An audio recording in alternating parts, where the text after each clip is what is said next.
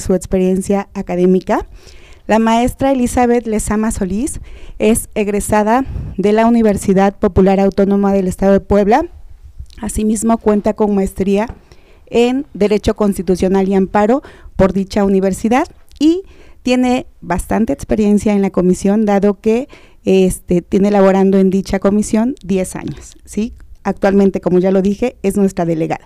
Asimismo, el maestro Mario Romero Sánchez es el visitador adjunto de dicha Comisión de Derechos Humanos y es licenciado en la carrera de, Derecho, egresado de la Universidad Popular Autónoma del Estado de Puebla, cuenta con dos maestrías, la primera maestría eh, igual egresado por la Universidad Popular Autónoma del Estado de Puebla, maestría en Derecho Constitucional y Amparo, y asimismo la segunda maestría en Criminalística, egresado por la Universidad del Golfo de México, Campus Tehuacán. Gracias por su visita, gracias por tomarse el tiempo, por compartir sus conocimientos. Gracias, y bienvenidos. ¿eh? Bueno, vamos a empezar. Es un tema muy, muy importante, la verdad, hablar de derechos humanos, hablar de la función de la Comisión de los Derechos Humanos, que además la tenemos aquí en Tehuacán, ¿no? Que está a nuestra mano, a nuestra disposición de todos los ciudadanos. Primero que nada, tenemos muchas dudas como ciudadanos, ¿no? ¿Qué es la Comisión de Derechos Humanos? Sí, con mucho gusto. Bueno, antes que nada, pues agradecemos la invitación, siempre es un honor y placer y sobre todo, como usted mismo lo menciona, pues la Comisión de Derechos Humanos tiene una gran importancia y muchas veces las personas pues no saben a dónde acudir. Entonces, eh, agradecemos el espacio para poder difundir este organismo tan importante. Bueno, antes que nada, sí es, eh, relevante mencionar que la comisión pues es un organismo autónomo, todas las comisiones son organismos autónomos, ya que nuestra función es checar que los servidores públicos o las autoridades, pues en el ámbito de sus funciones, se apeguen a derecho y actúen conforme a la legalidad. Entonces, por lo regular, eh, o más bien no podemos formar parte del poder porque pues perderíamos la función, ¿no? Que sería regular a las autoridades. Entonces, pues es un organismo autónomo. Eh, tenemos dos instancias, la comisión estatal, que tiene competencia para todo lo municipal y del Estado y tenemos una comisión nacional que su función sería regular eh, las actividades o este, quejas en contra de servidores públicos federales.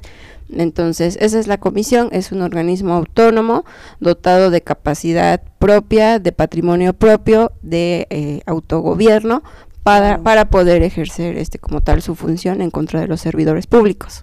Así es, es muy interesante la verdad conocer eso, ¿no? Este, sobre todo la autonomía que debe tener dicha comisión. Que cuando hablamos de Comisión de Derechos Humanos, ¿qué son los derechos humanos a quienes desconocen? Todos sabemos, bueno, desde pequeños, ¿no? Incluso los hasta los niños dicen, "Yo tengo derechos." Pero ¿qué son los derechos humanos? Claro, de hecho, pues en la televisión nos vende mucho la idea de derechos humanos, o escuchamos en todos lados los derechos humanos, pero sí es bien importante poder diferenciar porque eh, los derechos humanos pues son aquellos que están inherentes a la persona por el simple hecho de pertenecer al género humano y pues son parte de nuestra naturaleza, es decir, pues por el simple hecho de ser un humano pues podemos deambular por la calle, podemos respirar, podemos opinar, podemos expresar nuestras ideas, pero como tal, para que haya un orden en, dentro de la sociedad, pues es importante establecerle límites a las personas, ¿no? Al ser humano, porque si no, pues sería como una desorganización eh, dentro de una sociedad. Entonces, la diferencia entre los derechos humanos y los derechos fundamentales es eso, ¿no? Que los, los derechos humanos son los que están inherentes a nuestra persona y los fundamentales son los que ya están elevados a rango constitucional, que son los que están establecidos en la Constitución y son los que tienen que vigilar, garantizar y salvaguardar las autoridades desde el ámbito en el cual se encuentren, ¿no? Federal, municipal o estatal. Entonces, esa es la diferencia. ¿Qué tipo de quejas recibe la Comisión de Derechos Humanos Delegación Tehuacán? Sí, ¿qué tal? Muy, muy buenas tardes al auditorio. Eh, gracias por la invitación. Este, bueno, aquí recibimos quejas, pues, obviamente, en contra de servidores públicos en el ámbito este, municipal y estatal, ¿no? Como nuestra, de acuerdo a nuestra competencia. Obviamente, eh, eh, pues donde es más vulnerado sus derechos es a lo que es la seguridad eh, jurídica, en este caso de seguridad pública, ayuntamiento, eh, a veces el cerezo, cuestiones también este pues vigilar ¿no? que todos los que los seguridad pública este, proteja los, bueno, más bien hago los protocolos, ¿no? De, detención es donde tenemos más, eh, mayormente eh, recibimos ese tipo de, de quejas. Okay. ¿Quién puede realizar una queja? ¿Las quejas son de manera personal, vía telefónica? ¿De qué forma se puede realizar y quién es la, quién es la persona idónea para realizar esa queja? Sí, bueno, pues cualquier ciudadano, ¿no? Cualquier ciudadano y también extranjero eh, las quejas se pueden presentar vía escrita o acudir directamente a las oficinas. al último vamos a dar nuestro nuestro portal porque también se pueden hacer eh, eh, por teléfono o por vía de, WhatsApp. Ah, perfecto. Correo, correo electrónico, exactamente, por correo electrónico y ya darles ese seguimiento.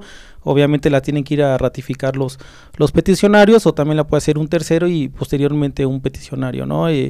Eh, poniendo ejemplos, a lo mejor un familiar de un, PPL, una persona privada que de su libertad, pues obviamente no va a acudir, pero pues ya nosotros este acudiríamos a, este ser eso pues para, para ratifique su, su queja correspondiente. Así es, esto es muy importante que nuestro auditorio conozca porque en realidad a veces tenemos la idea de que, bueno, no tengo tiempo para acudir, debo de ir personalmente, cuando no es así, ¿no? Este, los derechos, bueno, la comisión está cerca, ¿no? Está cerca, no nada más por la instalación, sino está cerca de los ciudadanos. Ellos, ustedes mismos pueden, este, eh, constituirse, ¿no? Para, para verificar esa situación, ¿sí?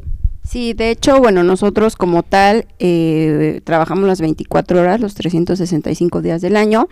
Eh, por ejemplo, oficinas centrales atiende llamadas telefónicas todo el día. Nosotros estamos aquí en un horario, de 8 a 4, pero si hubiera un caso urgente, lo atendemos.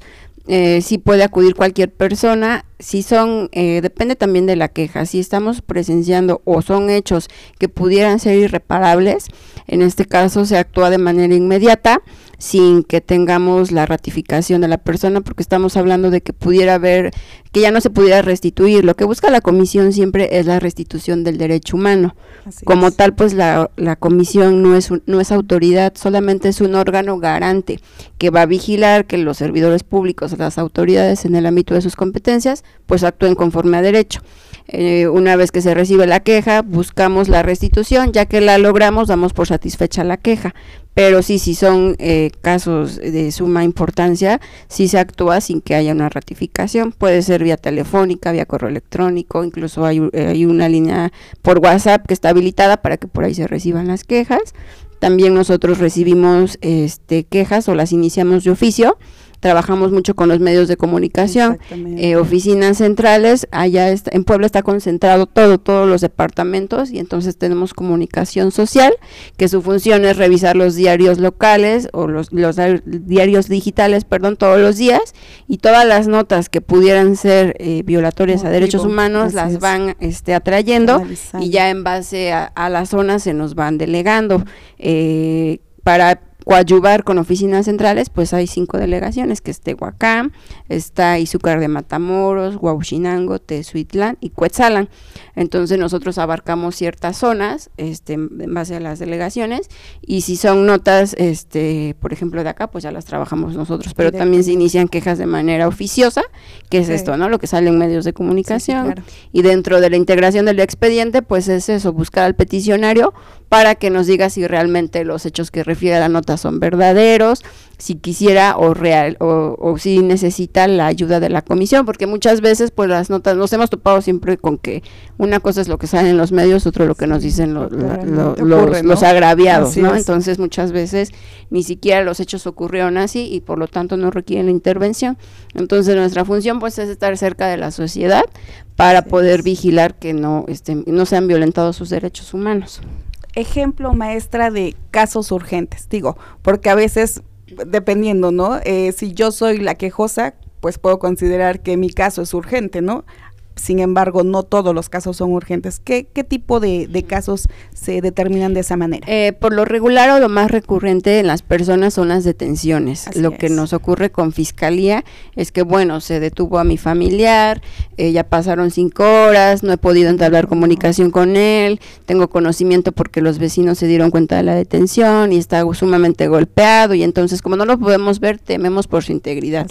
Entonces ahí es donde empezamos a gestionar para que el Ministerio Público nos ponga la vista al, al agraviado o al quejoso. Bueno, en este caso sería el agraviado porque todavía no presenta su queja formal.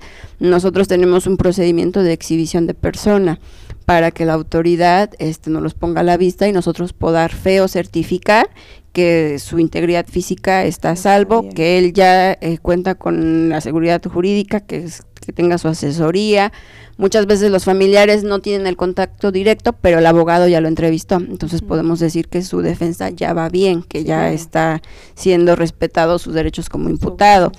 U otro caso, o que estuvo muy sonado, fueron los linchamientos. O sea, cuando estuvo en auge lo de los linchamientos, este sonaba, por ejemplo, pues ahí se tuvo mucha coordinación con gobernación y con las autoridades municipales y en, un intento o, que o que fuera como un peligro latente, pues ya se tenía que gestionar y ir al lugar con gobernación para poder en ese momento porque estamos hablando de las vidas de las personas y son hechos que pudieran no este no poder repararse entonces a lo mejor esos son como ejemplos que pudiéramos suscitar mencionar. sí, sí, sí. Uno de tantos, ¿no? Por supuesto. Sí, claro que sí. Este, mm, ¿qué pasa cuando se o cuál es el trámite, no? Bueno, ya se inicia con una queja, ¿no? En su en su defecto si hay una ratificación de esta queja o si se requiere de ratificación. ¿Cuál es el seguimiento de una queja? Bueno, sí, el seguimiento, bueno, se inicia una queja, obviamente, se inicia la, la queja. Eh, nosotros como organismo de derechos humanos, pues somos de buena fe, ¿no? Con el simple hecho de que nos manifiesten eh, las, los ciudadanos su, cuál fue la, violación a su derecho humano o se sienten vulnerados, pues bueno, nosotros este, levantamos esa queja. Una vez que se levanta, solicitamos un informe a lo que es a la autoridad, se solicita un informe previo y ya este automáticamente este nosotros eh, como delegación aquí solamente recepcionamos la queja. Ya una vez que la recepcionamos la, turnamos a una vistaduría dependiendo a la, a la materia correspondiente. Y posterior ahí ya este eh, a veces por la instancia y por la cercanía que tenemos aquí en, Tehuacán pues, eh, apoyamos en darle vista en darle vista al peticionario. Y pues ahora sí que aquí en este sentido pues la carga de la prueba la tiene el peticionario. Y ya sobre eso pues se hace un análisis lógico jurídico y posteriormente si se acredita la violación a derechos humanos pues ya viene una recomendación Ok. ¿Qué tipo de recomendaciones existen? Eh, bueno, como lo comenta mi compañero, eh, la integración del expediente es en la ciudad de Puebla. Nosotros como tal, como ya lo comentaba, como no somos autoridad, pues no tenemos la función de ser investigadores. Nosotros siempre vamos a trabajar con carga de la prueba hacia la autoridad y hacia el peticionario. Entonces, cuando se recibe una queja, se pide al que se está señalando como responsable un informe una vez que se tiene ese informe, efectivamente se le pone a la vista del quejoso para que haga las manifestaciones correspondientes, aporte las pruebas y en base a eso el visitador general, los visitadores generales son los que resuelven las quejas y ellos van a determinar si hay violación o no. Si se acredita la violación, lo que busca la comisión es la restitución. Como, como nosotros no somos un organismo que sancione, las recomendaciones pues no son coercitivas, o sea, nosotros no tenemos ese poder de nosotros sancionar, sino que cuando se acredita la violación, lo que hacemos es turnarla al superior jerárquico, por ejemplo, si es una autoridad del ayuntamiento, el superior es el presidente. El presidente es el que le tiene que dar contestación, seguimiento hasta lograr la restitución. Eh, muchas veces las personas como que se inconforman porque lo que buscan es que se sancione directamente al servidor, que sea despedido de su, de su trabajo, pero como tal nosotros no tenemos esa facultad, simplemente es acreditamos violación, bueno, cuestión ayuntamiento, quién es tu superior, quién te va a sancionar, Contraloría. Entonces, del turno a Contraloría el expediente, donde ya este, la recomendación, donde ya se le hace ver que sí la comisión acreditó violación, para que en el ámbito de funciones sancione. También se le da vista a Fiscalía, para que Fiscalía por la parte penal, si es que lo amerita el caso, este también inicie una carpeta y pues sancione al servidor público. Este, muchas de las veces, le digo, como les comento, lo que buscamos es la restitución, entonces este, la recomendación viene por puntos. Se llama recomendación porque al no ser coercitivos, pues no podemos hablar que es una sanción, pero no por eso no tiene peso, sino que este, cada recomendación tiene que cumplirse en su totalidad y a quien se le recomienda tiene que justificar todo, todas las acciones que se tomaron y hasta el último punto acreditarlo para poder dar por satisfecha esa recomendación. Eh, por ejemplo, si no, lo si no aceptaran la recomendación eh, en nivel municipio, eh, que sería el, al presidente, se le cita en el Congreso para que exponga los motivos por los cuales no acepta la recomendación y solamente el Congreso va a determinar si, si son válidos sus argumentos y si no, pues lo exhortan a que la cumpla. Hasta ahorita no hemos tenido la negativa de ninguna autoridad para este cumplir, recomendaciones de derechos humanos. Y también es importante ahí mencionar que pues gracias a la cercanía que está la delegación de Tehuacán, eh, pues ha llegado muchos eh, convenios o reparaciones del daño a través de las autoridades. Entonces esto hace que pues tengamos eh, mayor validez, tengamos la creencia como autoridad de, no jurisdiccional obviamente, pero de derechos humanos ante la sociedad. Muy bien. Y aquí, de acuerdo a su experiencia, aquí en Tehuacán, ¿cuáles son las quejas que más, este, pues más se realizan, no? Pues nosotros eh, ahora sí que tenemos mucha sierra, entonces sí. nos toca trabajar mucho con los usos y costumbres. Recibimos muchas quejas de Coscatlán, de Ajalpan, ya lo que es sierra, es Santiago, San José Miahuatlán, que son donde por lo regular se da mucho lo de usos y costumbres, que les cortan el agua, eh, que porque el menor de edad abandonó la escuela por trabajar, les cobran multas de 5 mil pesos, 10 mil pesos por abandonar la escuela, o si no van a las faenas. Eh, a ver, muchas veces, por ejemplo, si entendemos los usos y costumbres, pero de alguna manera, pues sí se presta que haya muchas violaciones, porque un ejemplo, ¿no? El hijo se fue a Estados Unidos y como ya es menor de edad en la comunidad, tiene que cumplir las faenas. Y la familia busca que alguien más las cumpla, pero la comunidad exige que la persona las cumpla. Entonces, cuando llegan a regresar, por ejemplo, de Estados Unidos, ya se les acumularon cinco años y ya quieren que paguen 50 mil pesos.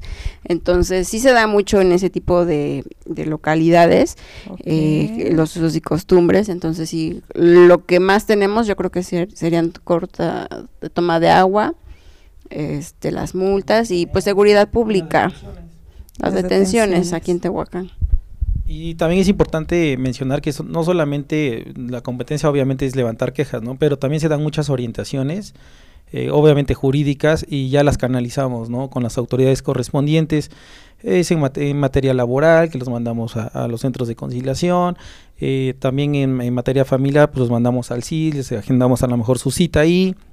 Y también en la fiscalía, ¿no? En dado caso de, de que levanten su denuncia correspondiente y y pues bueno, por la carga de trabajo que tengan los compañeros de ministerios públicos, pues el acompañamiento, ¿no? Para que obviamente eh, levanten su, su denuncia y pues también cumplan con sus documentos que deben de presentar. Ok, eso es un tema muy interesante, ¿no? Porque yo creo que, bueno, no sé, ¿no? Pero supongo que la ciudadanía desconoce en realidad toda la función de la comisión, ¿no? Que es muchísima. O sea, no es nada más, como bien lo dice maestro, no nada más es quejarse, este bueno yo creo que también se da que, porque no me atendió el ministerio público este cualquier situación así no sin embargo si dan ese tipo de orientación es esa orientación sí es a través del horario específico de que tienen sí exactamente. bueno el horario laboral pues es de así de oficina pues es de 8, a, 8 a 4 a 4 de la tarde pero pues como dice aquí la delegada pues tenemos el celular prendido y cualquier momento en casos urgentes, en este caso, en casos urgentes, pues bueno, tenemos que acudir, dependiendo, ahora sí que la llamada o la queja, a visitar a las autoridades, en este caso, como dice, pues como en cuestiones de las detenciones, ¿no? Que, no, que estén privados de su libertad, que estén incomunicados, pues tenemos que acudir. Ok. De manera urgente. Por supuesto. ¿Y qué tal ha sido su experiencia durante estos años en la comisión? Pues la verdad yo estoy muy satisfecha, me gusta mucho lo que hacemos, eh, nuestra función como tal pues es humana.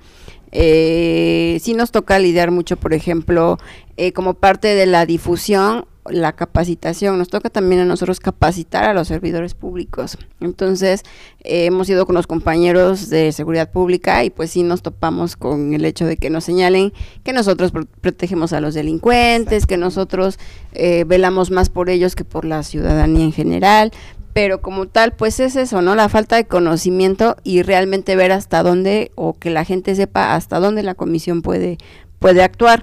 mm, conforme a las necesidades de día a día, pues se van implementando más acciones. Eh, si bien es cierto que nosotros no tenemos competencia para conocer de asuntos entre particulares, eh, en el 2021 se creó el programa de Mujer Segura, que va enfocado a las mujeres. Eh, por ejemplo, violencia familiar, que muchas veces a lo mejor está en peligro su vida y no hay una, un acto de autoridad de por medio pero bueno, que no que quiere denunciar y no se le recibe, la comisión hace la gestión, hace el acompañamiento para que se le reciba la denuncia. Nosotros también tenemos la facultad de solicitar medidas cautelares, así lo marca nuestra ley, o se escucha como fiscalía, no es la misma, no tenemos tanta competencia, pero sí dentro de, de como tal de la comisión sí puede solicitarle a la autoridad que en máximo 24 horas, 5 horas, 6 horas establezca los mecanismos o implemente algo porque tal situación está en peligro. Eh, eh, por ejemplo, mujer segura, que una, que una mujer esté golpeada, ella habla a la comisión y dice, bueno, es que me acaba de golpear mi pareja, la comisión sí puede acudir al domicilio y nosotros apoyarla que se presente a fiscalía para que se le reciba la denuncia y pues se ponga este a salvo su vida, ¿no? Que entre al que tienen ahí como tienen albergue aquí en Tehuacán. Entonces, este, con este programa se busca estar un poquito más cerca de este tema de la mujer que ahorita está como muy en auge. Mm, Así como tuvimos en auge los linchamientos, ahorita está en auge toda la cuestión de la mujer. Entonces, conforme van ocurriendo los eventos, se van implementando acciones para poder proteger esos derechos humanos. También cuentan con un programa de este inmigrantes o algo así. Sí, de hecho la comisión trabaja por programa. Tenemos el programa penitenciario, eh, el de migrantes, el de indígenas, eh, VIH, adultos mayores, LGTTQ y más. Entonces, en base a eso, eso es bueno, es más encaminado a qué visitaduría va a trabajar la queja. Pero si, si abarcamos toda esa parte y si tenemos un programa como tal también de linchamientos hay un programa, también llevamos el de feminicidios, que es estar, la comisión tiene como tal la encomienda de estar pendiente de todas las notas que salen, llevar como ese cómputo porque se lo pide INEGI para en un momento dado poder tener una estadística de cuántos feminicidios hay en el, en el estado. Entonces la comisión de manera oficiosa, así salga una nota, todas las notas que han salido en Tehuacán, luego el ayuntamiento nos dice, pero es que porque nos piden informe de esto, ¿no? Por ejemplo, a la niña que la atacó el novio, realmente no hay autoridades eh, responsables y pues efectivamente no tendríamos por qué pedirlo, ¿no? Pero sí es este, porque estamos pendientes como tal, pues de esa estadística que arroja en un momento dado pues violaciones a derechos humanos. Perfecto, la verdad es que es muy grande la labor que hace la comisión, ¿no? O sea, teníamos una, o bueno, la ciudadanía en general tiene cierta idea, como bien lo dice maestra, este, cuando acuden con, con seguridad pública, ¿qué dicen los elementos? Los elementos se sienten a lo mejor hasta atacados, ¿no? Sin embargo, agredidos, pero yo creo que es una mal, es un mal enfoque, porque realmente ellos también pueden disipar sus propias dudas, ¿no? A ver, yo estoy, yo como elemento de la policía, estoy interesado en hacer bien mi labor, bueno, ¿qué es lo que debo evitar para no violentar derechos humanos, ¿no? ¿Les pasa? Mucho. Sí, sí, claro, tenemos, y es más, o sea, no nada más es en ese aspecto la, la capacitación, ¿no? Sino también el lado humano de de quejas de servidores públicos en, contra de un servidor público. Hemos tenido ah, varias quejas por parte de policías municipales. El CAL ha beneficiado a muchos en caso de, de, situaciones de lesiones, de que no se les da el servicio, y ya tiene mejor eh, mayor apoyo por parte de las autoridades municipales, ¿no?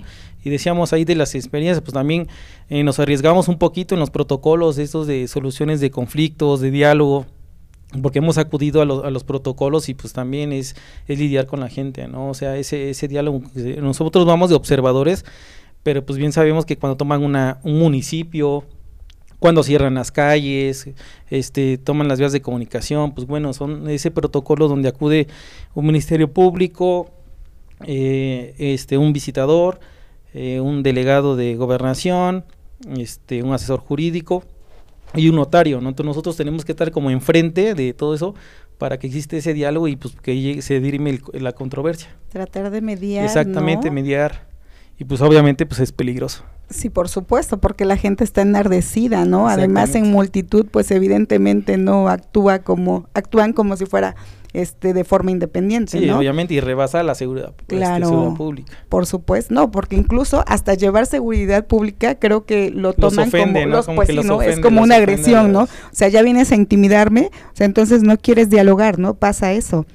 Sí, o sea, le digo, es la parte administrativa, pero también salimos nosotros a, ahora sí que a los protocolos, y es donde, a diferentes municipios. Claro. Más o menos, ¿cuántos protocolos manejan? Eh, bueno, es que nosotros como tal el protocolo nos los tiene que solicitar gobernación. Gobernación es el que está pendiente de todas las situaciones en el estado y eh, bueno, aquí mi compañero, el abogado, es el que le, eh, le, ha tocado acudir, por ejemplo, aperturas de presidencias municipales que por cuestiones políticas estuvieron cerradas eh, unos cuatro meses, no dejan tomar este, protesta a los nuevos. Entonces la reapertura, por ejemplo, luego las hacen a las 5 de la mañana, ¿no? Te, te tocó, le tocó ir a... Juan N. Méndez. ¿Ah, Entonces, por ejemplo, los protocolos sí nos los tiene que solicitar gobernación. Nosotros como tal coadyuvamos con gobernación. De hecho, nosotros no podemos intervenir en los diálogos. Nosotros solamente somos observadores que si va a entrar la fuerza pública, sea cuando ya se agotó todo y que pues antes de cualquier situación, exactamente, no puede haber el uso de armas, no puede haber el uso de la fuerza. Exactamente, entonces es eso, vigilar que el diálogo se lleve conforme a derecho estamos obligados como comisión porque es un protocolo que se instauró, que se instaló en, Puebla después de lo de la eh, ley bala, de cuando estuvo Moreno Valle, lo del niño de Chalchihuapan que falleció. En base a eso hubo una recomendación que emitió la CNDH a Puebla. Mm, Puebla salió recomendado porque hubo uso excesivo de la fuerza y perdió este, la vida el niño con la bala de goma. Entonces ahorita estamos obligados a cualquier manifestación estar pendientes. Apenas que fue la de Coyomeapan que vinieron, tuvimos que estar monitoreando, este, pues que se les respetara el derecho de manifestación, pero pues que también ellos estuvieran de manera pacífica. Entonces sí tenemos que estar ahí trabajando con gobernación para saber si hay alguna situación y ya pues nosotros poder entrar. Perfecto, pues la verdad es que es un tema bastante interesante porque son muchas situaciones las que abarcan, ¿no? Y a veces por desconocimiento eh, creo que no se acude o se tiene una idea errónea de lo que realmente realiza la Comisión de Derechos Humanos, que es muy amplia su labor, ¿no? Bueno, invitamos al público a que nos realiza preguntas a través del número 238-211-3140 y asimismo vamos a hacer un corte y en breve regresamos con más. Gracias. Con nuestro tema, la función de la Comisión de Derechos Humanos, este, Delegación Tehuacán. Gracias, queridos invitados. Gracias por compartir su tiempo, sus conocimientos y sus experiencias. Gracias por abrirnos este panorama respecto de la comisión, ¿no? Porque considero que muchas personas desconocen realmente la función que es bastante amplia que realmente están los 365 días del año, las 24 horas del día y además de una manera tan cercana, ¿no? Evidentemente no nos podemos como como dependencias no se pueden aislar de lo que es la tecnología, ¿no? De la cercanía, porque eso es lo que realiza la tecnología, ¿no? Bueno, hablábamos hace un rato respecto de lo que, que tienen diversos programas. Hay un programa específicamente este, para los migrantes. ¿Qué, es lo que realizan en ese tipo de programas? ¿Qué, pasa? ¿Cuál es su labor? Bueno, nosotros eh, el programa Migrantes efectivamente sí lo contempla la comisión. Eh, estamos hablando de que es un grupo vulnerable, entonces lo que buscamos es tener cercanía para que en un momento dado, pues si son víctimas del delito, eh, se les pueda brindar todas las facilidades jurídicas para que sean apoyados por las instituciones o por las autoridades en el Estado. Eh, dentro de mi experiencia puedo platicar que en alguna ocasión, fue creo que por el 2015, eh, hubo un atentado en contra de una camioneta que traía migrantes y si hubieron muertos. Entonces, a nosotros nos toca estar pendientes desde el hecho de que eh, al cuerpo se le tomen las huellas del ADN para que si la familia va a exigir el cuerpo pues se pueda llevar hasta el país, entonces eh, checar con el consulado, los cuerpos tienen que viajar en un vuelo solos, entonces es estar pendientes cuando la aerolínea puede llevar a este los cuerpos. Entonces, sí nos ha tocado como estar bien pendientes de este tipo de situaciones y es estar acudiendo de manera constante, por ejemplo, si están lesionados en el hospital, si ya entablaron contacto con el Instituto Nacional de Migración, si Migración ya les ofreció una visa humanitaria. Al simple hecho de, ser víctimas del delito les abre ese caminito a que se les dé una visa humanitaria por tres, seis meses, dependiendo, se les legaliza la, la estancia en el, en el país para que ya puedan de alguna manera este pues incorporarse a una vida digna. Entonces, esos como, son como los derechos que les ofrece nuestro país al haber firmado el tratado para migrantes. Entonces, sí nos toca estar pendientes desde que migración haga contacto con los familiares, que ya hayan entablado comunicación con los familiares, incluso que migración haga todas las gestiones para que el familiar venga desde el país. Nos ha tocado que vienen de entran por Chiapas, ¿no? Entonces es estar este monitoreando que el familiar llegue con bien, ya que esté aquí, bueno, que el Instituto Nacional en el albergue les brinde todo ese, toda ese, ese esa hospitalidad, ajá, como tal, porque al final ya son víctimas del delito. Entonces sí es un programa muy, muy extenso, porque si nos toca, a nosotros no nos toca porque estamos aquí en Tehuacán, pero allá en la ciudad de Puebla, de manera periódica, mis compañeros tienen que ir al Instituto Nacional de Migración a hacer este una, ¿cómo se dice? Una rutina de checar cómo están los migrantes como una inspección para ver que estén bien, que se les estén brindando las, las facilidades y de alguna manera este se esté salvaguardando sus derechos, siempre y cuando sean víctimas del delito. Sí, claro, sí, por supuesto.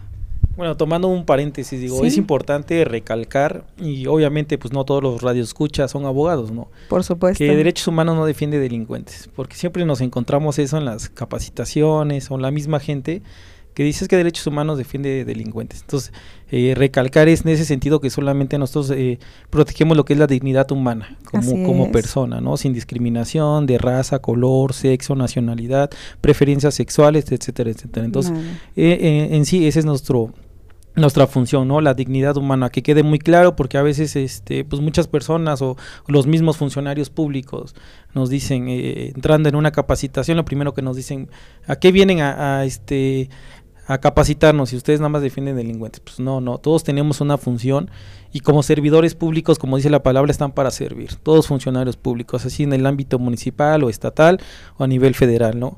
Eh, son servidores públicos. Y hay que definir qué es un servidor público, pues es, una persona que tiene un nombramiento por parte de, que es una autoridad en ese sentido. Sí, claro. Eso quería recalcar que, que que nosotros pues no, no, no hacemos ese tipo de, de, acciones, ¿no? como, como, coloquialmente la, ciudadanía piensa o hasta los mismos funcionarios. Sí, por supuesto, pues es que hay que, evidentemente estos espacios yo creo que son para eso, ¿no? Para dar a conocer realmente las funciones, como se los decía hace un momento, las funciones son muchas, o sea, son muchas y todas son en pro, son en beneficio solo que pues hay que conocerlas, hay que acercarse de la manera adecuada y también hay que informarse, ¿no? Porque eh, tocaba, maestro, un punto muy importante. Evidentemente nuestros radioescuchas no todos son abogados, sin embargo, estamos hablando en términos bastante este, coloquiales, eh, a fin de que sea algo completamente eh, claro para todos, ¿no? Y además aquí también es un punto bien importante el aclararlos para los abogados, que también a veces los abogados creen que la comisión va a solucionar cierto tipo de situaciones que como abogados nos competen, ¿no? Aquí entra el, la pregunta, ¿no? ¿Cuál es la competencia de la Comisión de Derechos Humanos? Esto en tratándose específicamente a lo mejor de cuestiones de que nos quejamos de mal servicio o, o, bueno, es que una cosa es un mal servicio, a lo mejor este porque no me quiere atender, porque dice que no está en su horario, porque va a comer, por cualquier situación, ¿no? Eso es un mal servicio o o en sí respecto del trámite, a lo mejor de una investigación dentro de una carpeta o a lo mejor dentro de un proceso como tal, ¿no? Entonces, hay que hay que decirle a nuestro público cuál es la competencia de la comisión. Claro, pues sí es importante poder diferenciar que nuestro sistema jurídico pues nos marca dos tipos de competencias, ¿no? El sistema jurisdiccional y el no jurisdiccional. Eh, la comisión estatal y, como, y todas las comisiones estatales y la comisión nacional somos órganos no jurisdiccionales.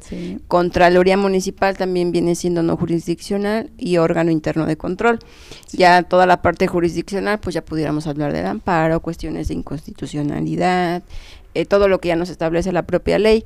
Eh, sí es importante que, nos, que sepan que nosotros como tal podemos intervenir por cuestiones municipales y estatales, pero todo lo que es jurisdiccional, en este caso todo lo que es poder judicial, nosotros no lo podemos trabajar porque estamos hablando de que ya es una parte jurisdiccional, se tiene que ir por otra instancia que tuviera que ser eh, este el amparo, que al final tiene la misma función que, que, es la restitución de derechos humanos, pero en cuestiones jurisdiccionales o ya procesales.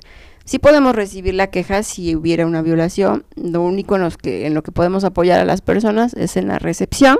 Nosotros no realizamos ninguna diligencia, solamente la remitimos al Consejo de la Judicatura, del Poder Judicial, para que ahí se trabaje y en base a lo que se determine, bueno, este sancione o no.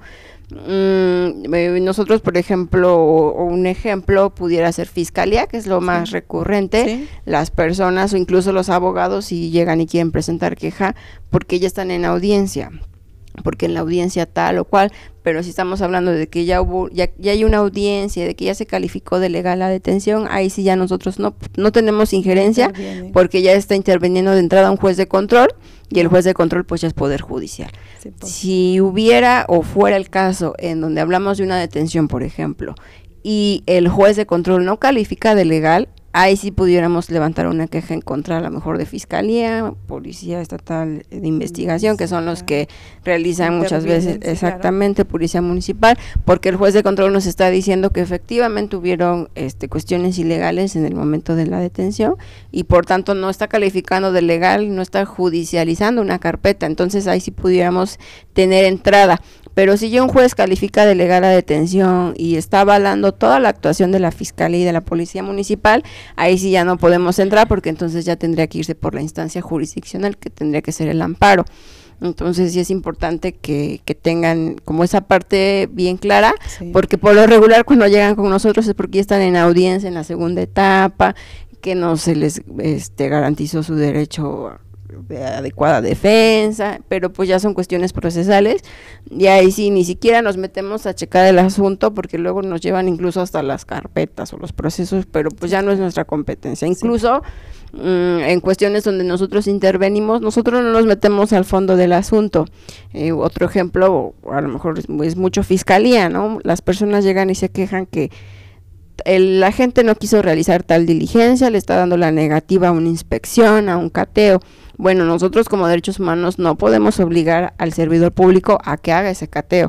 Simplemente, bueno, tú, tú como víctima lo estás solicitando, ya se lo hiciste por escrito, tu abogado ya se lo pidió y no recae un acuerdo del por qué sí, del por qué no. Ah, bueno, es la parte administrativa de tu MP, no estás dándole respuesta a esa solicitud, pero tú justifícalo, ¿no? Nada más es la parte de, bueno, tú lo estás justificando, efectivamente no hay pie, entonces como tal no hay violación porque no, no, no, no hay entrada a que se realiza esa diligencia. Entonces siempre les decimos a las personas, nosotros no nos vamos a meter en investigación, simplemente, ah, te estás quejando porque no te dan respuesta de ese oficio, sobre eso va a ser la queja.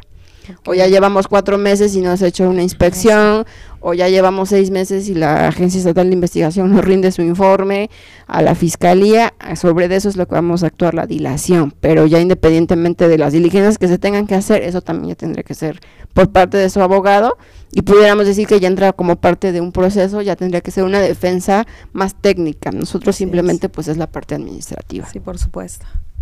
Exactamente, así como lo dice la, la delegada y también este mencionar que no somos enemigos de los servidores públicos, ah, eh, que quede claro, eh, no somos enemigos de los servidores públicos. Somos un organismo abierto en el cual también este, se han acercado a, nosotros, ante nosotros, pues eh, policías, ministerios públicos y tenemos buena comunicación, ¿no? una, una buena comunicación porque pues obviamente no solamente es levantar queja por levantar queja, ¿no? Si se puede solucionar entre una llamada o acudir orientar al mismo policía en, cuestión de su contestación, qué es lo que tiene, si hizo bien su protocolo de detención, su IPH, este, o algún eh, personal del ayuntamiento, que acudan con nosotros. Obviamente a lo mejor tienen que agotar instancia, ¿no? Eh, ante las autoridades en caso de, de no sé, que, que, acudan a presentar un escrito, pues obviamente, ¿no? Que no se les dé contestación, porque no nada se trata de levantar quejas, sino también orientarlos y, apoyar a los funcionarios públicos, porque al final de cuentas pues, somos compañeros, ¿no? No, no, se, no se trata de ser enemigos ni que los vea feo, no, no, no. Todos tenemos una función, pues obviamente a lo mejor eh, nosotros pues estamos en el ojo de, así de, ver, de observar de qué es lo que hace, ¿no? Pero pues es nuestra función, es que ellos este, levantar quejas por acciones o omisiones de los servidores públicos. Entonces sí, somos como que, a lo mejor estamos este, observándolos de todo, pero cuando se puede solucionar de manera pacífica por una llamada, una visita, acudir, hablar, que nos pasen el reporte, no pasa nada. O sea, se le hace saber al peticionario, o es más el acompañamiento, que si la trataron mal en fiscalía, que no sé qué, bueno, pues vamos a ver qué pasa. Se le da audiencia, también se les da su garantía de audiencia a las autoridades, obviamente. Este, a veces, pues bueno, contesta su jurídico, pero, pero también ellos se acercan. Ha habido muchos policías que yo les siempre en las capacitaciones les digo, acérquense con nosotros, en qué sentido los podemos orientar para que hagan una buena contestación, ¿no? No, no, no solamente que haga su departamento jurídico, porque al final los responsables son los que, los, que firman, o el, primer respondiente, el, que, el policía aprensor o el que este el que si recibió la denuncia Ministerio Público o el funcionario. Entonces de eso se trata no que, que, que sí no no somos sus enemigos somos compañeros pero pues obviamente nuestra función es vigilar no que no se vulneren los, la dignidad o los derechos humanos de las de los ciudadanos. Eso es muy importante no muy muy importante recalcar que evidentemente no todos son quejas no y no siempre este, pues debe recaer una queja, ¿no? Hay situaciones, normalmente las personas buscan el apoyo pues respecto de algo en específico, ¿no? No es eh, dañar a la autoridad como tal el fin, sino a lo mejor que le brinden un servicio, ¿no? Que le den respuesta, que le den la orientación respecto de cierto trámite, de alguna este, necesidad legal, este, administrativa que necesiten. Y si ustedes son pueden ser el medio como para alcanzar esa, este, ese objetivo sin tener que proceder como tal con la queja, ¿no? Con todo ese, ese trámite que realmente a lo mejor retarda respecto de otras quejas que probablemente sí requieran un poco de mayor atención, ¿no?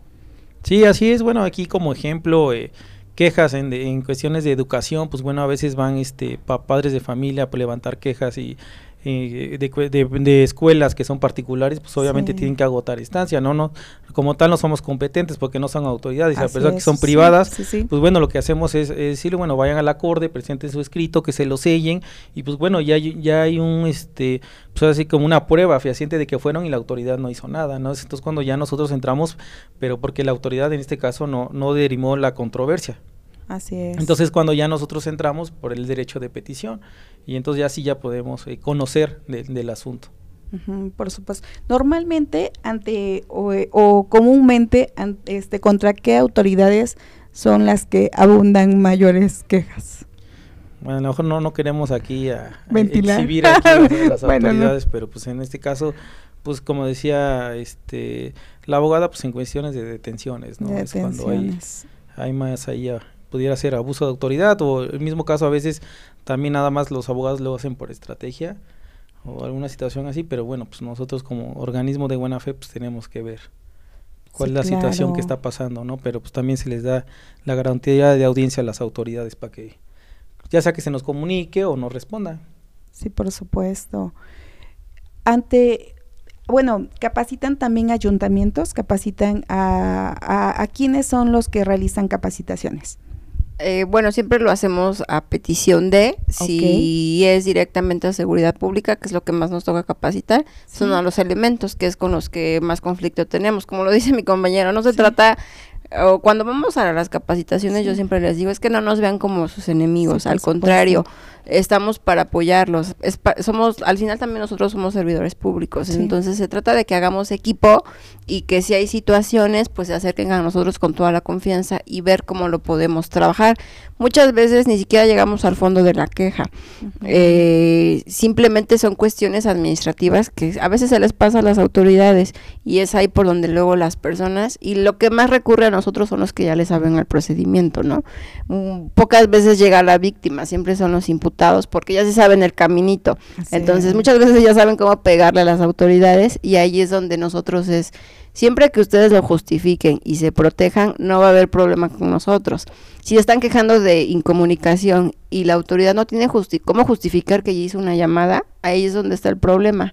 O muchas veces las detenciones, ¿no? En los procedimientos, pues vemos que los policías, eh, por alterar el orden público, y ya dan por hecho que es alterar el orden público, no hacen como una narrativa de, bueno, pues se encontraba caminando por tal calle, se topó otra persona, se empezaron a decir cosas, o sea, como no hay esa, esa descripción como tal, sino simplemente, incluso ya los policías como que la califican, ¿no? Entonces son esas cuestiones administrativas pequeñitas que son las que con las que luego batallamos y que ellos piensan que es como que los atacamos, pero no, es simplemente, bueno, pues si ya sabemos cómo es la persona, pues trata de hacerlo lo mejor correcto, ¿no? Si ya son de los que de manera constante detienen, pues trata de integrar bien un procedimiento para que en un momento dado pues no haya esa esa situación. Entonces, sí, siempre les decimos, ustedes, ustedes véannos como un apoyo si hay alguna situación, incluso pues si, hemos, si tenemos cercanía con las autoridades y si tienen la libertad de decirnos, pues tenemos esta situación, cómo la podemos trabajar y sin ningún problema, porque como ya lo decíamos, pues lo que buscamos es la restitución. Efectivamente, evitamos todo ese tipo de formalismos que lo que es lo que implica una queja, si se puede subsanar con una llamada, bueno, la persona quiere que se la atienda. Eso pasa mucho en los hospitales, ¿no? Hospital de la mujer, hospital general. ¿Por qué no se le está atendiendo? No se le está dando medicamento. Bueno, la gestión para que lo reciba, si ya lo recibe, se da por subsanada la queja y ya no pasa nada. Eh, también nosotros, o nosotros trabajamos por un hecho concreto. Eso quiere decir que pueden ser una, dos, tres quejas. Y ahorita yo me estoy quejando porque yo fui la semana pasada al hospital por medicamento y no me lo dan, ese es mi motivo de queja, que ese medicamento no me lo surtieron. Me lo surten, se da por satisfecha. Vuelve a pasar dos meses que requiero otra vez el medicamento y no me lo dan, puedo volver a levantar una queja por lo mismo, porque al final es eso, es resarcir esa cuestión administrativa, ¿no? Entonces, eh, les decimos a las personas, se pueden reservar su derecho para que si en un futuro vuelve a ocurrir, pues se presente una nueva queja, si sean 5 o 10, porque al final es eso, la restitución. Entonces, si es más que nada administrativo y pues nosotros no somos coercitivos, entonces no hay por qué vernos como enemigos. Sí, claro. Y por ejemplo, en cuestión de la queja en específico, ¿no? Cuando ya es una queja formal, este, si se tuvo que ratificar y se llevó a cabo esa ratificación, ustedes la, la reciben, la recepcionan y le dan curso para Puebla, ¿no? Decía. Sí. Este, el ciudadano es el que tiene que aportar las pruebas. Si el ciudadano después, yo creo que pasa muchísimo, ¿no? Que la inicia, pero ya después no la quiere continuar, ¿no? Por falta de tiempo, por falta de muchísimas situaciones. ¿Qué pasa en ese, en ese tipo de casos? Ah, pues las quejas simplemente se archivan. Eh, nosotros tenemos varias causales, que incluso puede ser el desistimiento propio, porque a lo mejor de manera personal ya llegó a un arreglo con la autoridad. Ah, bueno, pues nosotros le damos por satisfecha y se remite al archivo. Falta de interés también es otra causal. Eh, se agotan todos los medios. Nosotros cuando se cuando levantan una queja pedimos datos de localización es decir, domicilio, números telefónicos, correos electrónicos. Se agota todo, correos de México para que le llegue a su domicilio, correo electrónico, llamadas. Y si una vez que ya se agotaron todo eso, no tuvimos contacto con la persona, entonces ya no podemos continuar el trámite y se remite el archivo por falta de interés. Si son casos graves, por ejemplo, de cuestión de menores, aunque el papá, por ejemplo, se desista de una situación de un menor, la comisión tiene ese libre albedrío de decir la continuó porque estamos hablando de un menor. Independientemente de que el papá diga que no, está el interés superior del menor, entonces se siguen, pero ya es como tiene que haber un acuerdo por parte de los visitadores generales para decir lo seguimos porque si da pie a que hay violación y es un menor y al final se tiene que, que salvaguardar su integridad por ser menor. Pero son casos excepcionales, si no, las quejas se, se archivan. Se archivan, ah, ok. Sí, también se les da término, es decir, no pueden estar ahí. Incluso pueden solicitar la reapertura, a lo mejor la dejaron inactiva seis meses, se archivó y tendrían que justificar el por qué requieren la reapertura y ya también es como a criterio o a examen del visitador general, determinar si la si hay esa reapertura de expediente. Si no, ya este, tendría que agotar este, su instancia. Como todo procedimiento, también la comisión tiene su, su recurso de inconformidad, ¿no? Sí, claro. Aquí sí, sí es importante mencionar también la competencia que tiene tanto la comisión estatal o las comisiones estatales, en cada estado hay una del estado y una comisión nacional, que es la que regula la parte federal. Muchas veces las personas piensan que irse a la CNDH les va a resolver más rápido o tiene más poder y lo que hacen es retardar el trámite Claro. porque lo que hace CNDH es, ah, bueno, esa autoridad municipal o estatal, le toca a Puebla, la remiten para acá y de todas maneras la tenemos que trabajar nosotros. Sí, claro. Entonces sí es importante este poder diferenciar, ¿no? Lo que es Guardia Nacional, por ejemplo, el Instituto Mexicano del Seguro Social, el ISTE, eso esas son autoridades federales, ahí sí nosotros no le podemos entrar, pero sí las eh, las recepcionamos y las remitimos a la CNDH. ¿Qué tipo de recomendaciones eh, emite, emite la comisión? Todas las recomendaciones llevan la misma este, el mismo trámite, ¿no? Todas son, obviamente depende de cada caso en particular, Sí. por ejemplo, de lo que se haya podido acreditar, si hubo una detención donde ingresan al domicilio y a lo mejor se pudo acreditar que dañaron el inmueble, que dañaron el zaguán, entonces se pide la restitución material, eh, se pide que se inicien los procedimientos administrativos, es decir, Contraloría, Fiscalía, Ujú. este que se capacite. Aquí sí es importante mencionar que como comisión nosotros eh, vemos, no vemos como tal al servidor como el sujeto de responsabilidad, sino es al ente del gobierno, porque es gobierno ciudadano. Sí. Entonces, porque le- como ya les comentaba, muchas veces las personas lo que buscan es que él me hizo, él quiero que él sea el castigado el- y al final el que- al que le toques al ayuntamiento porque quien te violentó el derecho humano fue el ayuntamiento de Tehuacán, no, no como tal fulanito. Así es. Digo, sí es sujeto a ser responsable, Sí. porque sí se le va a iniciar un procedimiento de manera personal, pero a quien le toca reparar, pues es al Estado, porque al final este, tenemos dos órganos, ¿no? Claro, Que es el gobierno y, el, y los gobernados. por supuesto. Sí, también ahí es importante mencionar que las que cualquier ciudadano puede presentar queja antes hasta antes de un año, ¿no? Que no, no prescribe antes de un año.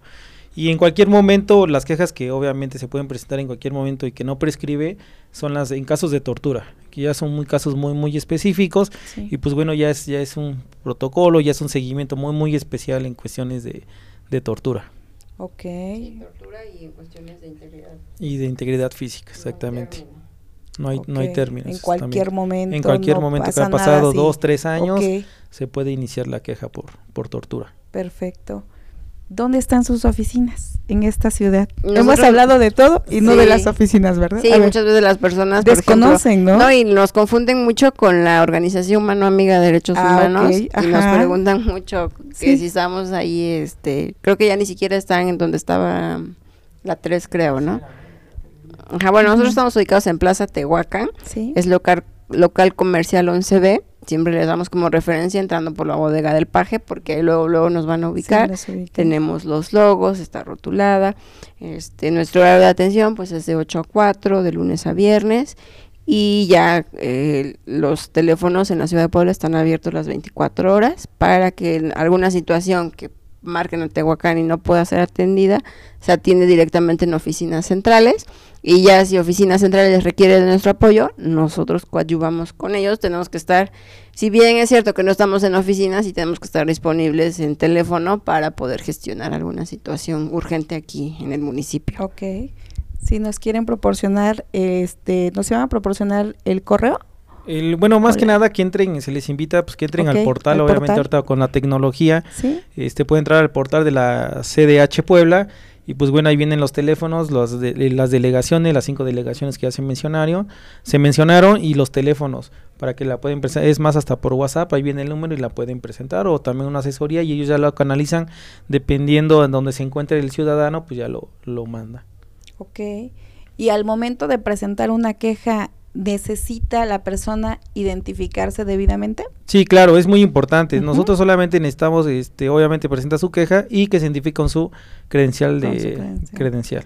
Sí, Exactamente, una copia de su credencial y es lo único que, que solicitamos. Ya posteriormente, durante el procedimiento, pues las pruebas y todo eso, Sí.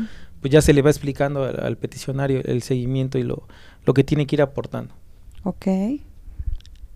Algo que gusten agregar. La verdad es que es un tema bastante amplio. Sí, es muy amplio. Tocamos eh, puntos, pues, mm, importantes. Sin embargo, podríamos pasarnos muchísimas horas hablando de esta, de la función que ustedes realizan, ¿no?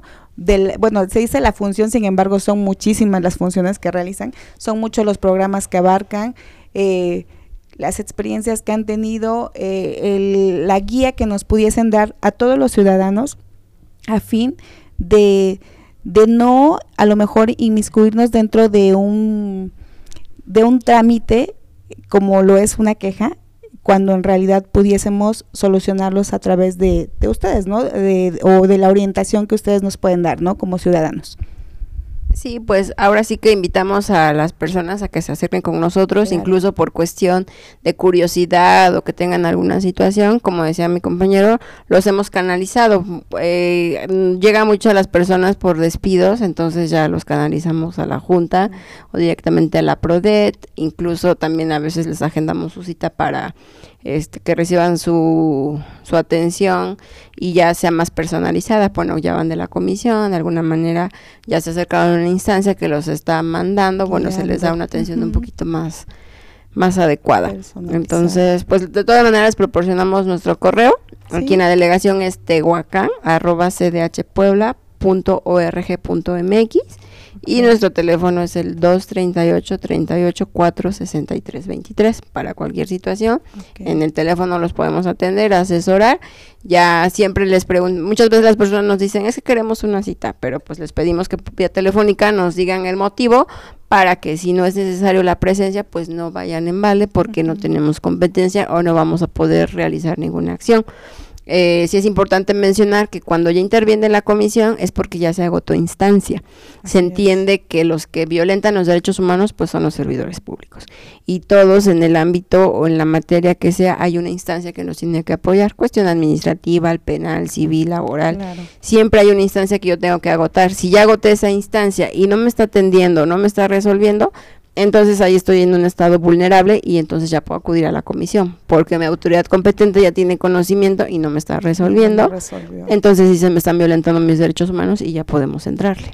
Claro que sí. Sí, por último, todas las quejas que recepcionamos o, que iniciamos o que las presentan por, por escrito sí van dirigidas ahora sí que al defensor del pueblo, en este caso al presidente de la Comisión de Derechos Humanos del Estado de Puebla, que es el doctor José Félix Cerezo Vélez. Es es el titular de nuestro organismo este pues si pueden entrar al portal pues ahí puede ver eh, en la página su misión su visión eh, eh, cuántas quejas se recepcionan en cada delegación en Puebla pueden ver también los tipos de capacitaciones también se dan capacitaciones ahí en el portal se pueden inscribir pueden realizar sus capacitaciones les dan sus constancias hasta una visita guiada por parte de las, de las escuelas, se les puede dar una visita guiada allá en la ciudad de Puebla para que conozcan las instalaciones, eh, material de apoyo, también lo solicitan, se les puede dar a las escuelas, digo, no nada más nos enfocamos a, a lo mejor por el tiempo, nos enfocamos más a lo que es la seguridad pública, ¿no? Pero pues es, es, es, grande las funciones y todo lo que, lo que se le puede coadyuvar en cuanto a, la sociedad y también a los organismos, ¿no? O a, los, a las autoridades, en este caso a, a las autoridades. A las autoridades. Y que todo es en beneficio, ¿no? Tanto de las dependencias de las autoridades, como bien dice, eh, como de los ciudadanos en general, ¿no? Pues bueno, agradecemos infinitamente por parte del Colegio de Abogadas, este Justitia Nova hace su presencia, su conocimiento, su tiempo, su experiencia. De verdad, muchísimas, muchísimas gracias y esperemos contar en próximos programas con su presencia como para que continuemos dando a conocer la función de la comisión, que la ciudadanía cambie esa idea que, como bien dicen, ¿no? No defienden exclusivamente a delincuentes, únicamente este, se trata de vigilar, ¿no? De vigilar, de auxiliar, a lo mejor de acompañar, de guiar, de orientar, ¿no? Es grande la función de la comisión este, y es eh, bastante importante darla a conocer, difundirla como para que la ciudadanía se acerque este, se apoye a fin de no ver eh, violentados sus derechos y asimismo tenga esa, esa cercanía, ¿no? Que se sienta apoyada, que en realidad es lo que se busca, ¿no? Agradecemos infinitamente su presencia, maestra Elizabeth, maestro Mario. Muchísimas, muchísimas muchas gracias. gracias por haber, abrirnos este espacio para poder platicar un poquito de nuestra función como servidores públicos y pues que al final son herramientas que tienen que tienen las personas y que las pueden agotar en cualquier momento. Nosotros estamos a la orden para apoyarlos, orientarlos y si es necesario, pues hacer las diligencias que tengamos que hacer. Agradecemos mucho el espacio. No, al contrario, gracias. Sí, no, pues muchas gracias por la invitación. Un saludo a todos los radioescuchas. Eh, agradecidos con la invitación, la verdad es la, la, primera vez, ojalá que pues nos sigan invitando, estamos en, en esa, ahora sí de que promover no lo que es los, los derechos humanos y más nuestro organismo no que estamos que pues aquí como la delegada ya lleva 10 años pues ya tiene una gran experiencia. Y pues bueno este es importante dar a conocer estos estos tipos de temas no para que la ciudadanía eh, cambie ese ese chip no de, de, que nosotros que no quieren acudir a nosotros porque dicen no si yo soy víctima a mí no me van a ayudar no pues aquí claro. aquí es para todos sin discriminación alguna Claro, no, pues muchísimas gracias. Gracias a Radio CICAP también por este espacio y nos vemos pronto. Gracias.